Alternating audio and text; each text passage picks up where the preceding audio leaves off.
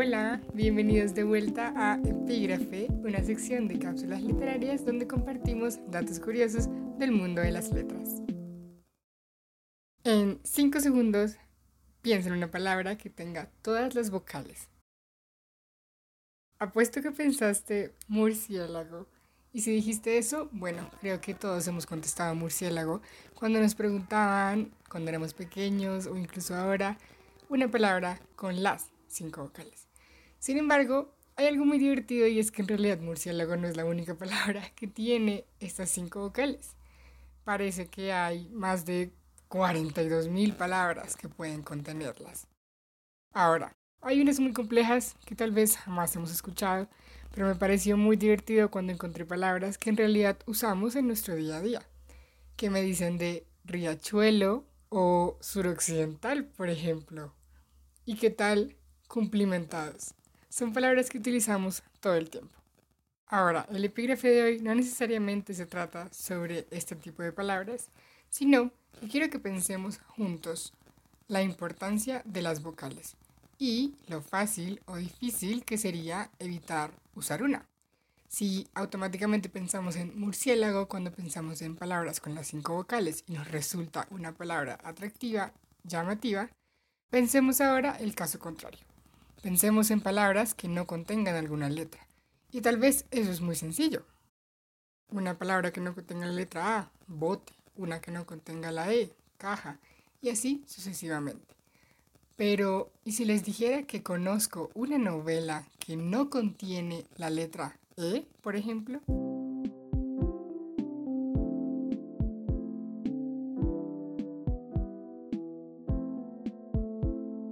Resulta que en 1939 un escritor estadounidense, Ernest Vincent Wright, escribe, en inglés por supuesto, una novela titulada Gatsby. Y de hecho, la portada de la novela, en su primera edición en 1939, dice Gatsby, una novela de 50.000 palabras que no contiene la letra E. Estos textos en los que se omite alguna letra del alfabeto se llaman lipogramas. Gatsby es un lipograma en el cual se omite una de las vocales más utilizadas en la lengua, no solo española, sino inglesa en este caso, que es pues en la que está escrita esta novela. Wright explica en la introducción del libro, en la cual sí está la letra E porque no hace parte de la novela como tal, y explica que lo difícil de escribir el libro fue no utilizar verbos en pasado que tienen el sufijo ed en inglés. Así que trato de cambiar verbos, pero ¿se pueden ustedes imaginar escribir una novela entera sin utilizar la letra E? Tiene muchísimas implicaciones. No solo no poder utilizar estos verbos en pasado o tener que construir los pasados de formas diferentes, sino que también se limita a que no puede utilizar ciertos números, cantidades o pronombres y muchas palabras que son muy comunes. Ahora bien, Ernest Vincent no fue el único en lograr esta hazaña. Hay muchísimos más escritores que se han dedicado a escribir novelas en forma de lipograma. Otro ejemplo sería Georges Perec, un escritor francés cuya obra, llamada El secuestro, no utiliza la letra E, también una de las letras más frecuentes en el idioma francés. Cuando lo tradujeron, por ejemplo, al español, decidieron cambiar la dinámica y hacer que el lipograma fuera la omisión de la letra A, que es la más común en nuestro idioma, el español.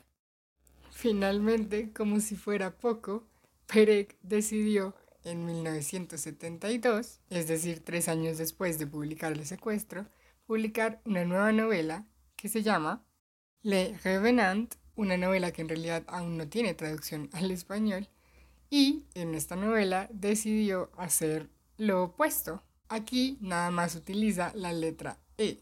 Se trata de una novela monovocálica que omite las a, la I, la O y la U. ¿Cómo lograron estos autores escribir novelas enteras con una limitación tan grande como dejar letras, específicamente vocales y específicamente las más frecuentes en sus idiomas natales? La verdad no lo sé, pero lo que sí sé es que esto nos deja ver la importancia de la lengua y la letra y la gramática como mecanismo también creativo. Yo soy Julie y gracias por acompañarme en este epígrafe de Lexia Palabras en Griego.